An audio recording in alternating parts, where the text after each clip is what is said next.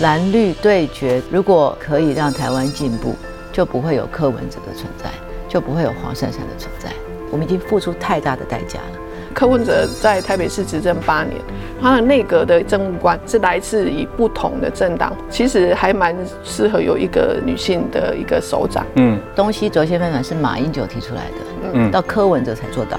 首都的市长要告诉各位，这个城市未来会长什么样，而不是告诉你说你可能现在公共厕所里面的马桶要用什么设置。民调，我觉得这是一门专门的。你现在的解读部分？势均力敌。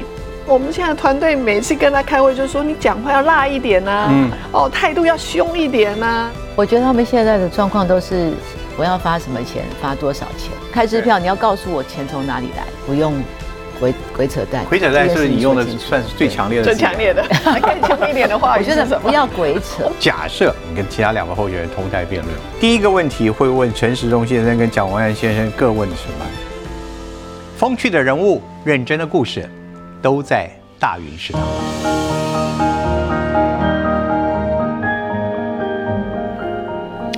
很欢迎也很感谢两位在最繁忙的时候啊，这个能够到到我们食堂来做客，非常欢迎两位。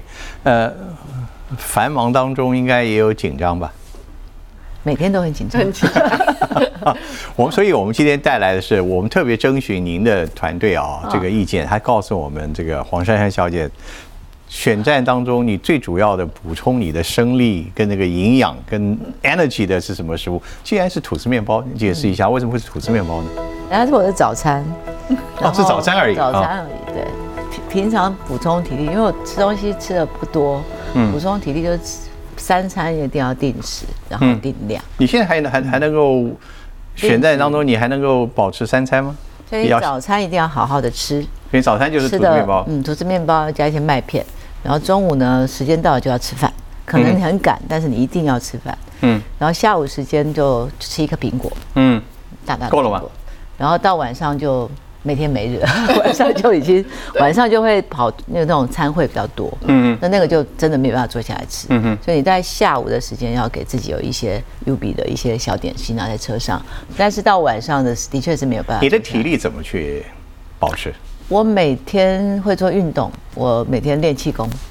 每天练气功，你在车上练吗？还是早上早上晚上练十五分钟？你早上怪忙的，又要吃吐司，又要又要练气功。五点就起来了。五点起来，然后早上起来就动一动。所以我猜，就候选人现在自己要做的，就是要你要很规律，嗯，很规律，然后走你的步骤，然后怎么样？嗯，然后我所以我很快速的问一下，呃。委员在这边啊，委员你也是民民主党选战小组召集人。不过今天我们重点应该放在珊珊她现在最大的挑战。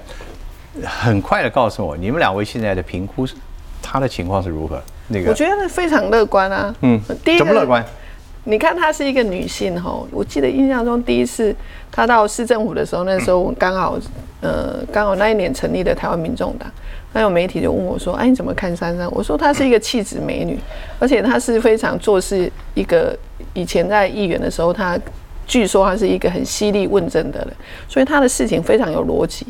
那再来这两三年来，我觉得她对市政那个熟悉度啊，就非常的熟悉。所以我个人认为，这三个里头，啊是一个唯一可以马上无缝接轨的。”再来就是说，她女性的特质，她要表现她很刚毅的一个部分。我看过她很坚毅的那个讲话的态度，那我也看过她很柔柔的，可以跟跟路上的这些呃叔叔伯伯啊，就会可以很亲切打招呼。所以我觉得她把女性的那种特质，刚毅，然后再来就是说坚韧不拔，在她身上有时候，有时候有一次我就捏了她的脸，我她说啊，珊珊你最近好辛苦哦，脸色都变得很。暗沉了，就要多休息啊。然后他就会说：“不会，我每天还是要保持很好的体力。”好，他就是这样跟我。我觉得有时候我们两个就互相这样子打气加油。上次还有谁捏过你的脸？有一次 当时他吓坏了嘛？对，你你是我这样讲，你刚刚不断的强调女性女性这个，你觉得一个台北市长女性来担任，在此时此刻有特别意义吗？不一定它有特别的意义，但是因为过去可能整个台北市都是一个男性的市长嘛，吼，那现在今年出现了一个女性的这样候选人，我觉得女性在台北市里头，她过去应该这么讲，过去柯文哲在台北市执政八年，事实上他已经把它带向一个多元的一个社会的一个发展。所谓的多元，就是说他的内阁的一些小这些小阁员，就是这些政务官，基本上是来自于不同的政党或来自于不同的一个。呃，阶段的人，所以这样子的一个内阁的一个内阁制的一个组合啊，其实还蛮适合有一个那个女性的一个首长。嗯，这个就是展现出台北市的一个。我知道珊珊不喜欢贴标签的这种这种评论啊。我既然我们谈到了女性，我们对女性没有任何不尊重的意思，但你能不能告诉我，你觉得女性市长在这时候跟其他候选人男性以前？究竟有特别的什么长处？我我们一定要去看重女性候选人。你看，现在全世界很多大城市，包括首都城市，其实都开始有女性的首长，而且几乎都是无党籍的。我想这个大概也是一个世界潮流，世界潮流，世界潮流嘛。大概而且女性的女性的韧，应该说她的韧性，相对于比男性可能更容容容易去处理这种 城市的大小事，因为一个城市它不是只有。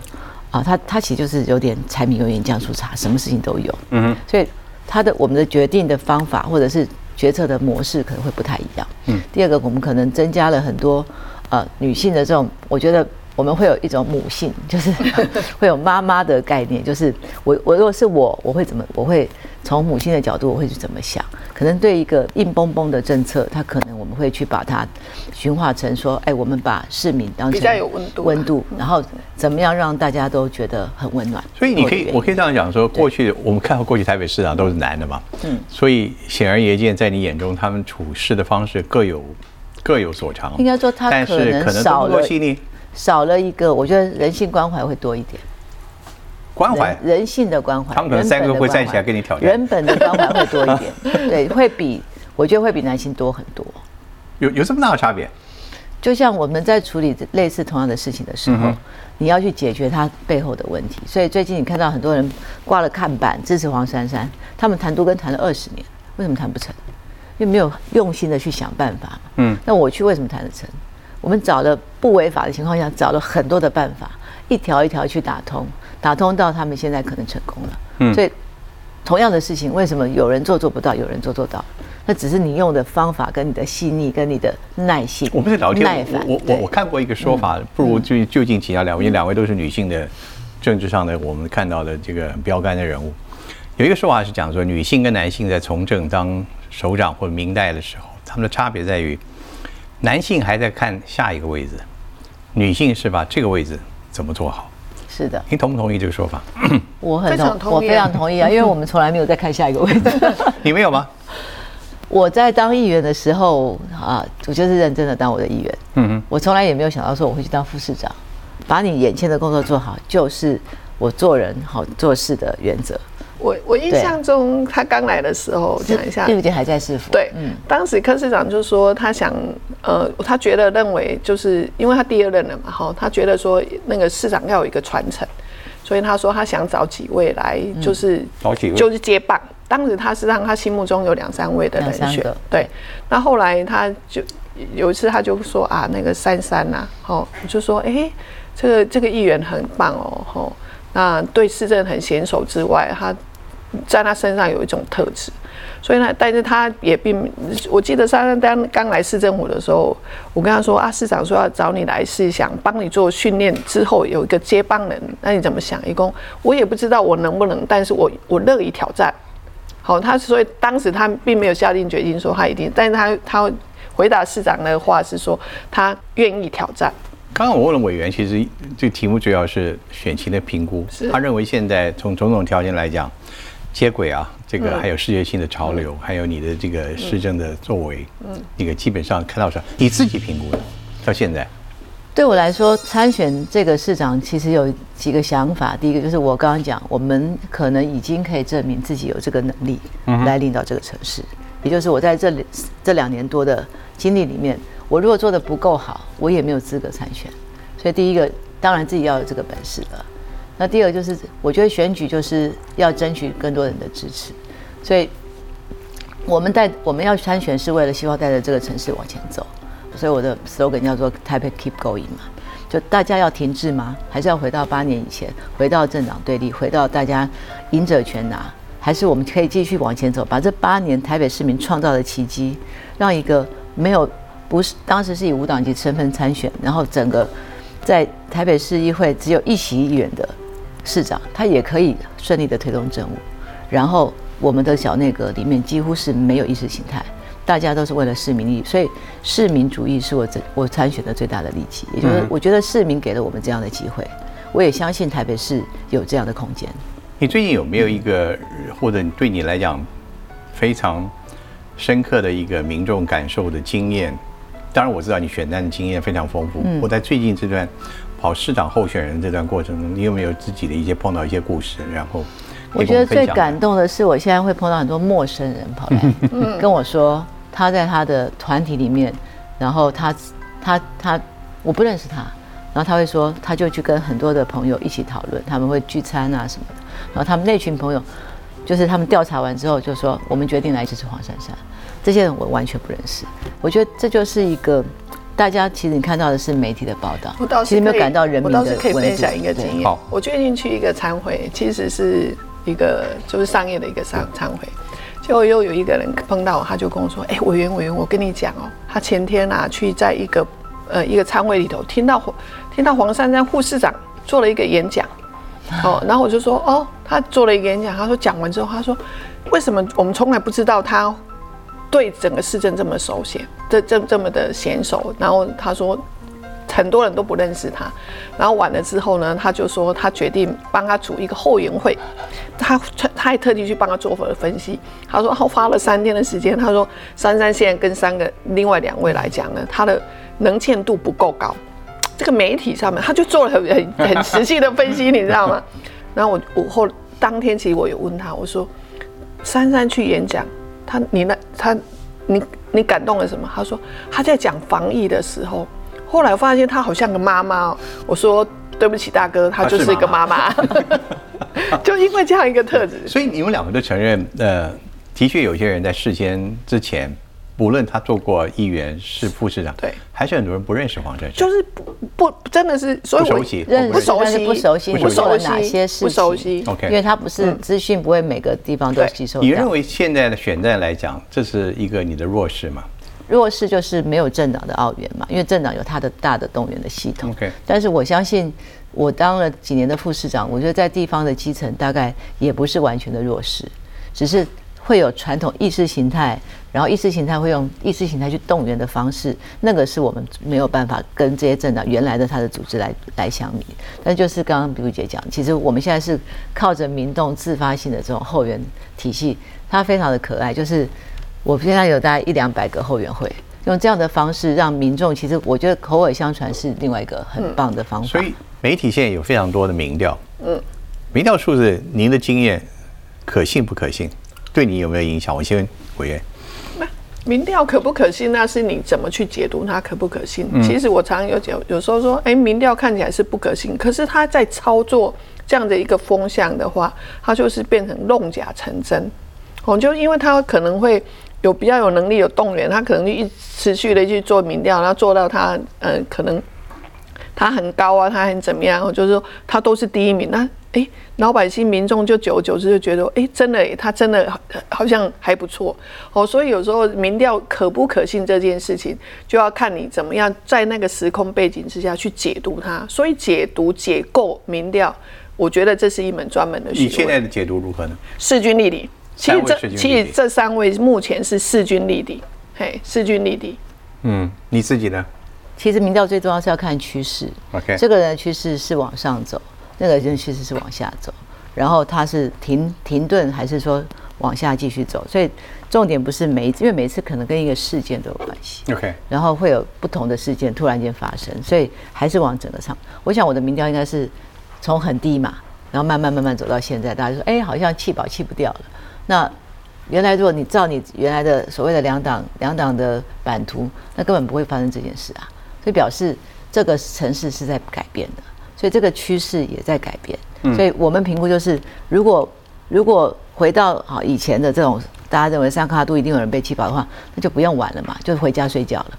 所以不是啊，因为这个城市改变了，好民民众的民众的想法也改变了，所以大家怎么样去抓到民众最需要的东西，才是你将来选举胜选的关键。既然是势均力敌，我们也相信势均力敌也很可能会持续到投票前夕。对，蓝绿还有包括您所代表的白色力量啊，中间的，为什么不要蓝也不要绿，而要给你？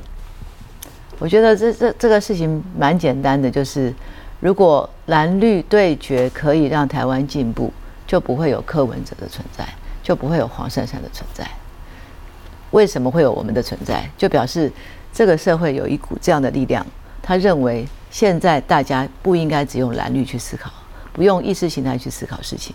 我们在台北市，我相信包括毕伟他们在台北市做了八年的努力，不是白费的。这群。台北市民在八年前已经脱离脱离了蓝绿。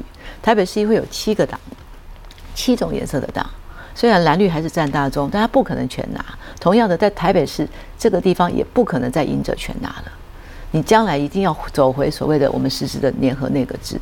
如果为什么要给我？就如果台北市民认为这样的联合内阁制对台北的市政是有进步的，那你投给中间的这个力量，我们会维持这样的一个。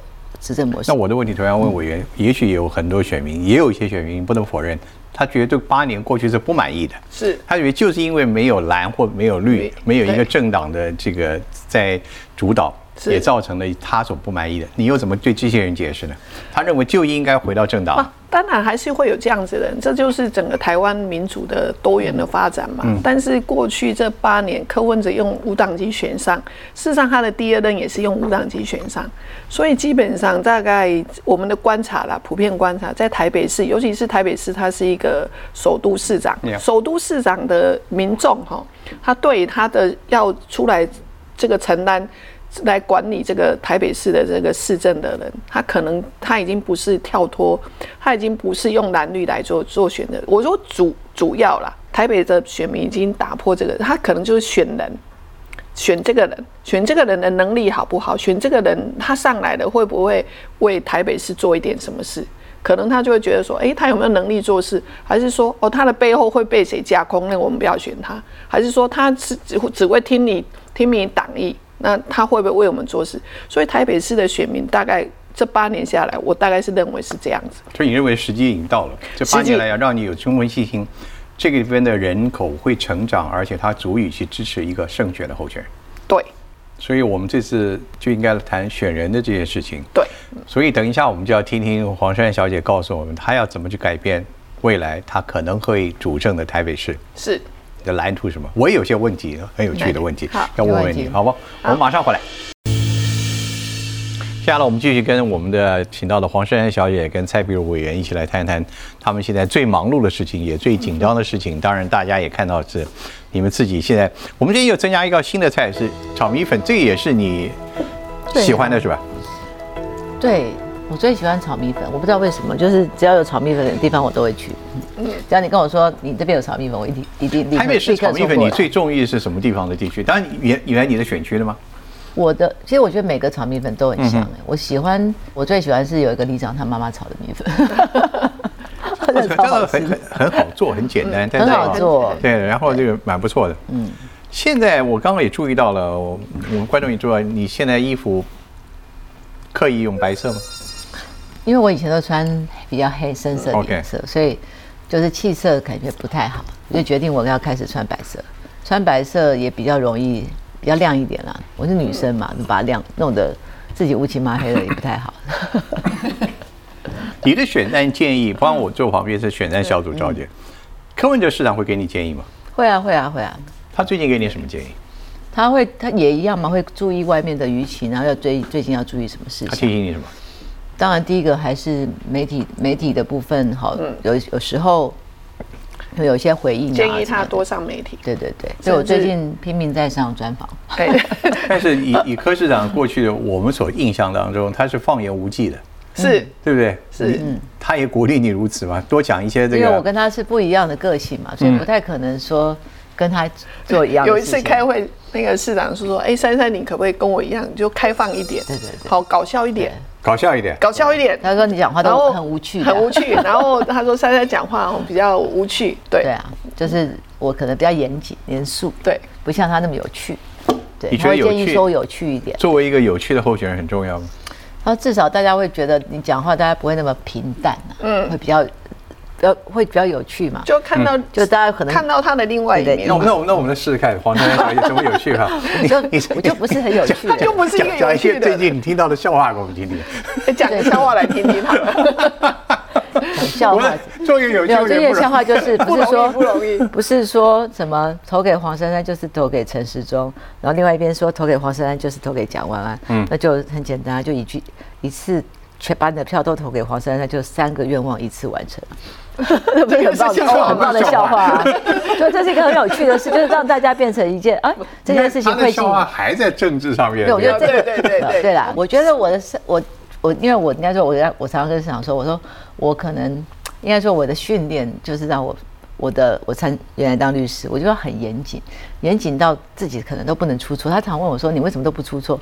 我说：“我的训练让我不会出错。”他说：“你要开始练习出错。”我们看到很多 对关系到你的新闻或者关系会报道，你是非常严谨的处理。嗯，包括在疫情那时候，记不记得打针的事情？很早的时候，你如何处理？我绝对没有运用特权去让何人去打针。你处理的就有如一个律师在处理案件的这个所有资料。嗯，就是那选案小组召集，你怎么叫他变有趣？我 也是讲说，哎，讲话就稍微的呃开心的讲，开心的讲，就是说。一般的认真啊，对，不要那么认真回答。谨慎惯了，对他谨慎惯。我常常跟他讲说啊，回答问题你就我说随心所欲，放心，就是跟你平常一下私底下的平常的是 OK 啊。对，你如果有对于公众，你就会觉得应该负责任，然后应该不能很难诶。我每次跟他说，哎呀，珊珊，你太紧张，太太太紧张了，哦，就太拘谨了。我说啊，就跟平我觉得也好，我当时几个头了，对。其实选在的这个证件里面。非常繁多，也难怪媒体他的报道的耐性不够，因为是蛮复杂。我就问一个问题来开头好了。你在选择当中，你包括将来这个智慧城市的运用，你提到一个悠游卡跟乐色车的收费的之间，乐色到乐色，你可以用，我又不太懂。我有一张悠游卡，跟我倒乐色这个中间是 怎么解决的问题？现在有一个，因为我们平常倒乐色是要站在路边等乐色车，所以这很多人这台北市的一个，台北市有一个示范，有一个示范叫做智慧乐色桶。OK，它有个机器，你平常有乐色你就丢进去，插了悠游卡付他钱，你不用去买专用乐色袋，你就直接付他钱，然后他就帮你收走。嗯，你就不用晚上把你的垃家的垃圾收集好了再去丢垃圾，所以你平常就可以丢。已经在示范了，已经示范，已经落地了，而且现在已经在家乐福的，已经变成一个商业模式了。商因为失败了两年，大家很喜欢。为什么？它还有立管，你的悠游卡插进去，你喝的保特瓶放进去，它就给你资源回收，它会给你钱。所以你将来台北市这个，你看这两百多万人的城市，有这么多的垃圾点的收集，你准备怎么推这个政策？这个现在已经，它已经变成商业模式。他们现在今年，他们就打算创造一百八十个机器台，就放在不同的。我们希望说，将来是不是我们台北市，比如捷运站，我们就我们就可以让它来承租。然后放在我们的捷运站，大家坐捷运的时候就可以把家里的垃圾带出来，就丢了就走了。那这样的情况下，我们就可以节省到你自己在家里面，所以叫智慧城市，用智慧科技的方式来解决城市生活的问题。嗯，因为政府不可能随时随地的收你的垃圾。那你怎么样让他更聪明？是的问题有大有小。我记得这个垃圾问题在柯市长任内开始的时候也辩论过，因为柯市长也减少台北市的垃圾桶在街边的连设，也有很多人抱怨怎么我丢垃圾没地方倒了。也许是一个习惯的改变。我想问的就是，垃圾跟很多人生活是关联的。关系。如果您就任的话，四年之后，四年之后，台北市民的倒垃圾，每天等垃圾车的这件事情会消除吗？它会逐步的减进，因为还是有很多地方的末端你可能到不了。OK，有一些是公寓，有管委会的当然没问题，但是至少我们要开始让大家更方便。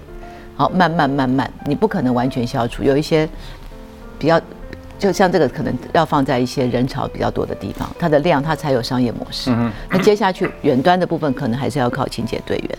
那这个部分大概就是并进，你科技的方法跟传统的方法，你要慢慢的。调整出它的比重，它不会只有一种方法。OK，还有什么蓝图？你觉得在你的就任的第一份的任期之内，就让大家看到？我觉得台北市我们现在整应该说不是只有单单一的一些小东西。我我我们想的第一个就是整个都市的大轴线，有东西区门户大概是市长任内最重要的一个东西。对那我们希望我我至少我在市政府当副市长，我觉得我们看到的是，因为这样子，所以台北市的南北轴线可能需要开始启动。东西区大概已经从北门到南港，这大概整个区块的发展已经是台北市现在。规划最完整，而且可能发展最快的地方。其实这个轴线翻转，事实上是已经喊了二十几、二十年。嗯嗯，柯文哲把它做到。那真正要去把它落落实的哈，真的是柯市长。嗯，好，他真的是把它落实。那可能珊珊，我听到他在讲他的证件里头南北轴线，南北轴线，我觉得台台北市里头南北轴线，从中山南路到中山北路到故宫，其实是一条南北的文化走廊。用整个淡水河系好了，淡水河系，你看从万华、大同、士林、北投，其实我们就沿着淡水河，就是台北发源最早的地方，它也是现在房屋最老旧的地方。那这几天地震也是发现说，其实我们它也是土壤异化前市区比较严重的地方，所以新的房屋有新的新的标准没有问题，老旧的房屋其实它反而耐震系数是有问题的。所以这部分这个区块的发展会是台北，我认为啦，至至少。就河岸景观来说，我们希望它尽快更新。研究了一下您的这个蓝图，就是南北轴线。所以北边就是从圆山一直连接到关渡，嗯，是。南边你要延伸罗斯福路一直到文山区，到动物园，包括你要横跨台北市的这个中山北路的基隆河上，你要盖一座桥梁，是。哦，你要连通这边，甚至从台北市的这个骑车可以从中山东路一直骑到这个 国博院那边。嗯嗯。南边的罗斯福路你要把它变成一个文创区，哦，然后一直连接到这个动物园的。这个工程不是你的四年就能完成，所以它是为了未来十年到二十年的计划。为什么台北市要这样子改？如果不做，你现在不做的话，就是一样。东西轴线分转是马英九提出来的，嗯，到柯文哲才做到，嗯，他就是你要把计划拉出来，一点一点开始做，从现在开始做。你现在不做，以后就是拖很久。所以说，选一个首长，他还是要考虑他的，不仅是他个人的政见，还是他这个。团队的这个推动政务的能力，跟这些未来的协和各方意见，你这边你的长处在哪里？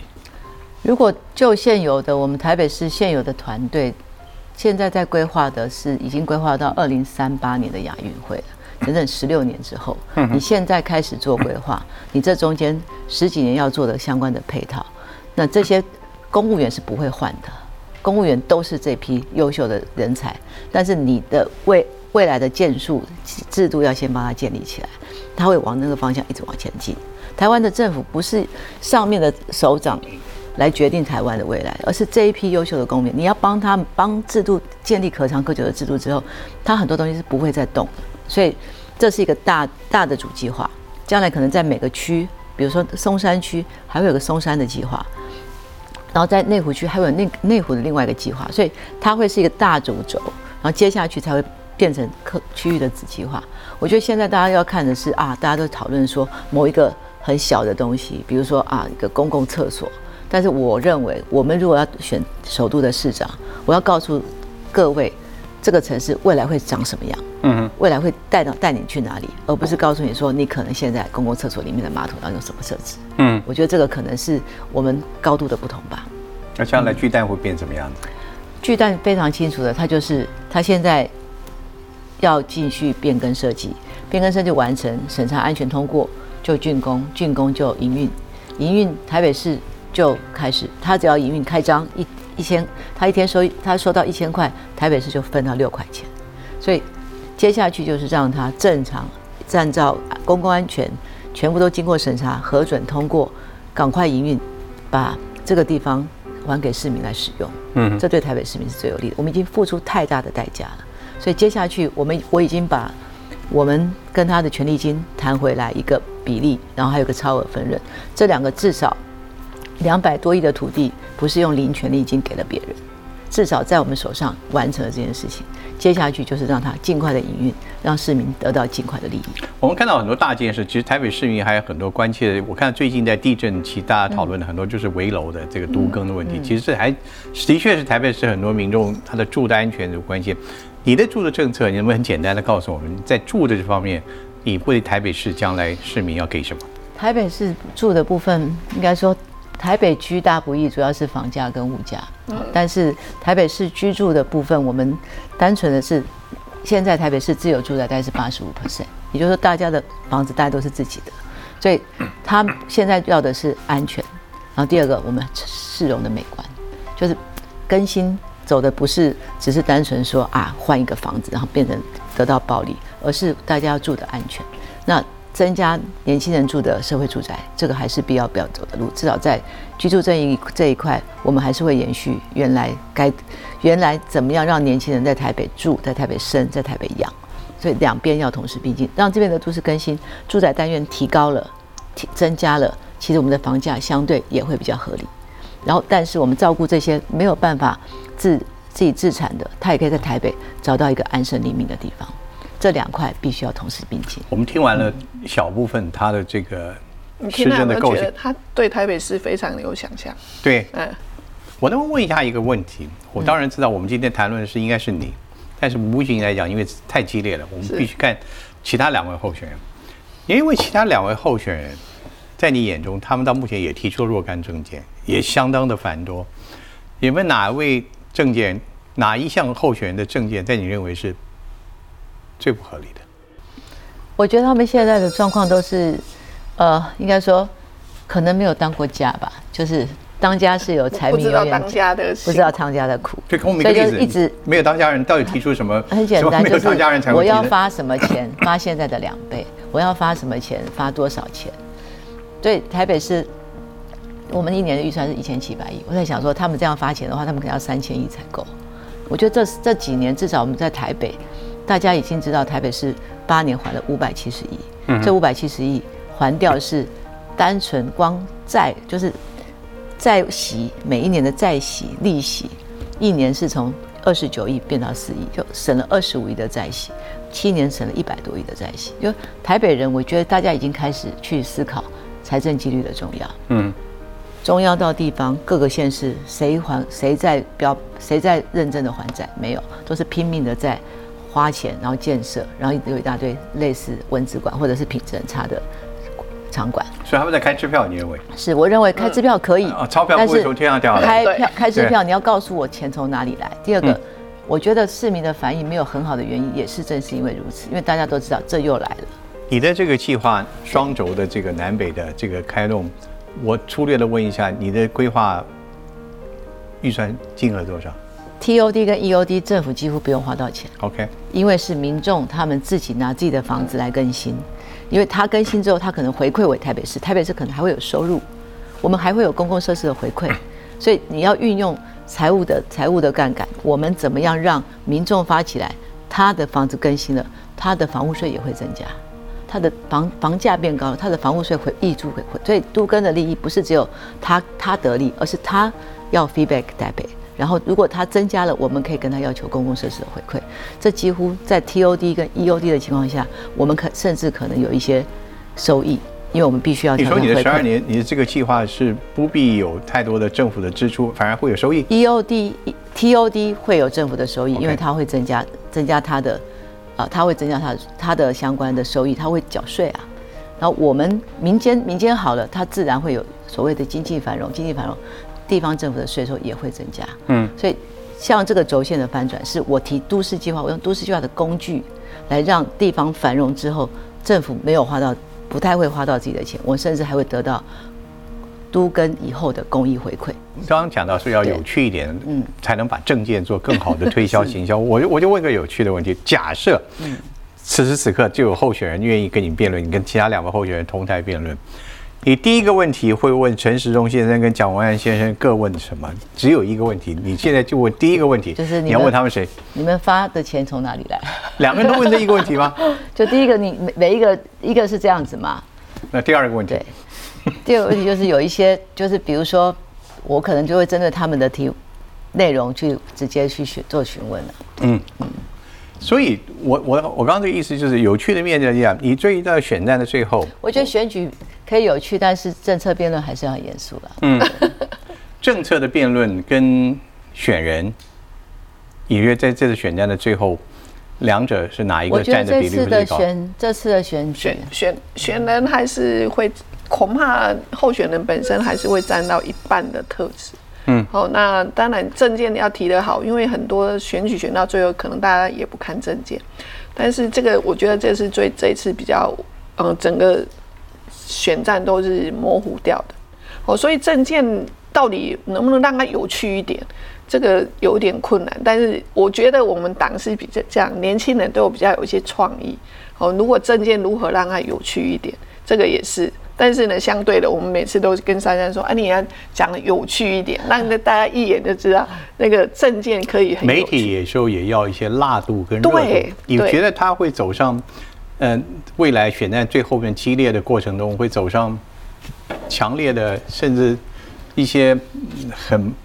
辣的言辞吗？有啊，我们现在团队每次跟他开会，就说你讲话要辣一点呐，嗯，哦，态度要凶一点呐，那个表情要表现出来。你觉得对另外候选人，你怎么示范给他？应该应该讲什么？讲什么？你觉得他们要批判他们个人的缺点或者个人的是是怎么个辣法？在在怎么辣法？辣而且适度的能得到选民的认同的。比如说，你就会可应该去问陈时中啊，陈时中，你在那个指挥官的时候，你只知道撒钱、撒钱、撒钱。那台来台北市，请问一下，你你你你准备要怎么撒钱去盖去都更？你等一下，你你准备要怎么去撒钱去做教育的一些政策？蒋万安呢？蒋万安大概，因为他太温太温吞了哈，这可能就可以问他说啊，像你这么温吞的，如果市民来跟你抗议，呃，都更。就拉布把拉白布条，跟你丢石头，然后丢鸡蛋的时候，请问一下你怎么回应？你还是很温吞的坐在那里吗？哦，对，我觉得，因为他是一个很温吞，而且他人的建议，你他面对冲突，讲完面对冲突他会躲起来的哦，所以就应该，就是你对他们两个的评估，是一个是过去的经历，可以过去的经历他只知道，一个是他的个性，对，一个一个他本身的个性或者他一些可能的作为，对。这是你会用的策略吗？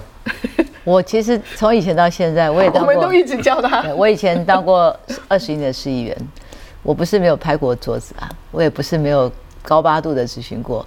重点还是那个事件、那个事情。就像讲到疫苗，我真的没有办法，我我没有办法忍受。去年这个时候，就是五六月的时候，台北人和台湾人都在受苦受难的时候，还可以去说啊，这个疫苗哈不应该跟什么，因为有什么。台湾地区的名字，然后要买不买的，我没有办法。我觉得这件事情我没有办法接受。像这种事件，基于人民的立场，任何人都不可能忍受。像这种，你当然会有情绪，当然会有。但是我的表达方式可能就是，我只是说，如果你如果你打了疫苗，你是谋财或害命，但是你不是的，你可以说清楚啊。但我可能不会用很激烈的言辞去做这样的反应。我我这是我我觉得。重点还是就事论事啊！如果如果如果是讨你你问你跟我讨论说，台北市要把大巨蛋的资料公开，他的证他的证件嘛，那第一个我们早就公开了，第二个就是那你的三十年的为什么不公开？就大家不用鬼鬼扯淡，就是把自己该做的事情做好。如果你要呃你要说清楚，就是把鬼扯淡是你用的算是最强烈的最强烈的，是啊。鬼扯淡，就是不要鬼扯淡嘛，大家就好好做事嘛。你可以再形容更凶一点，更凶一点的话语是什么？不要鬼扯。我每天都在刺激他。对，珊珊那个再再再凶一点的话语是什么？就有有的事情是就是不是就不是，大家就喜欢去模糊。明明是这样，你就故意去扭曲。我觉得那种就是，当然带风向很容易哈。然后我觉得，但是你不觉得没有什么用了吗？如果有用。你就不会就不会 今天如果有用的话，林志坚就不用下台了。是啊，这社会还是有个标准的嘛。因为刚刚我觉得黄山颖讲的，他这么多的选战，这场是最特别的。是，嗯，但是他显然有他能改也有不能改的原则，是这个意思吧？是，应该是说你本，我说人已经到这个年，这个就人有他自己的个性了。有些是包装，你看有人包装就是包装的，是不像，就是好，你要叫你去做这个，然后你就去做，就演演出来是可能是负面的或负分的。我觉得人就是很真实，是这样就是这样。法律是一条线嘛，或者是道德是那条线，那最后那条线，你不不会因为胜选而去做一些不择手段的事啊。这一次的选举，我们今天谈论的是黄珊珊小姐的台北市市长选举，台北市的结果对民众党或者您所标榜的这些所谓未来重要在哪里？非常重要，因为这个是一个呃台湾民众党第一次参与二零二九二一的选举，这当然对我们来讲是一个指标。那第二就是说，很多过去常常说，哎，小党不不容易生存。那小党到底是如何不容易生存？在每一次的选举过程当中，我知道有很多的缺人啊，缺经费，可能有很多的跟国民两党很没办法比。但是如何让民众党如何在每一次的选举里头能够站稳脚、站稳那个脚步，然后一步一步往前走？这个我觉得这个对我们来讲是非常重要，所以这一站非常的重要。台北市有非常重要性的指标。我问的问题跟他不太一样，但是我觉得我一直想问，我一直没有觉得看漫山。你今天坐在民民众党的这位总召集人的旁边，他也他也很有建议柯市长当这边长，你为什么就不用民众党的身份来选举？我我大家都认为你知道是民众党，还是回到还是回到市民市民主义或标榜的市民主义？就是市长，我们讨论了很久，然后我觉得我自己。不是，是就我假设我们要去争取到更多的民众的支持，所以民众党是我的盟友，那我自己是亲民党籍，所以亲民党是我的娘家，所以你很难叫一个人好离开他的娘家，然后抛弃他的盟友，所以我选择我们用我在台北市，如果是选首都市长，无党籍争取最大最大最大多数的人的支持，我想也是跟碧如姐，然后跟。柯市长，然后也跟我自己比较符合我们的想法，所以“无党籍”这三个字在最后，你给民众的感觉，你只是一个综合的符号，是吧？独立参选，独立参选是我们希望能够集结更大的力量。如果我们诉诸的是台北市民，所以最后选民投下来那票，对你黄珊珊小姐，她应该看定的是一个叫做独立。我们希望你看到的是一个没有色彩的人，各种颜色都是我们要争取的力量。嗯，大家都，大家都在这个彩色的铺尔里面。我觉得台北市本来就是一个多彩的地方。对蓝营跟绿营的朋友，你有什么话跟他们讲？我觉得传统的意识形态有带给台湾更好的未来吗？如果没有，那你是不是应该静下来思考？如果大家放弃了，尤其是首都，首都要带领的台湾往前走。同样一件事情，可能台湾因为外交的困境，不见得走得出去，但首都是走得出去的。这个城市的伟大在于，我们可以带领台湾走向不同的、不同的道路，或者是我们可以走出国际，而不受到这些呃国际形势的限制。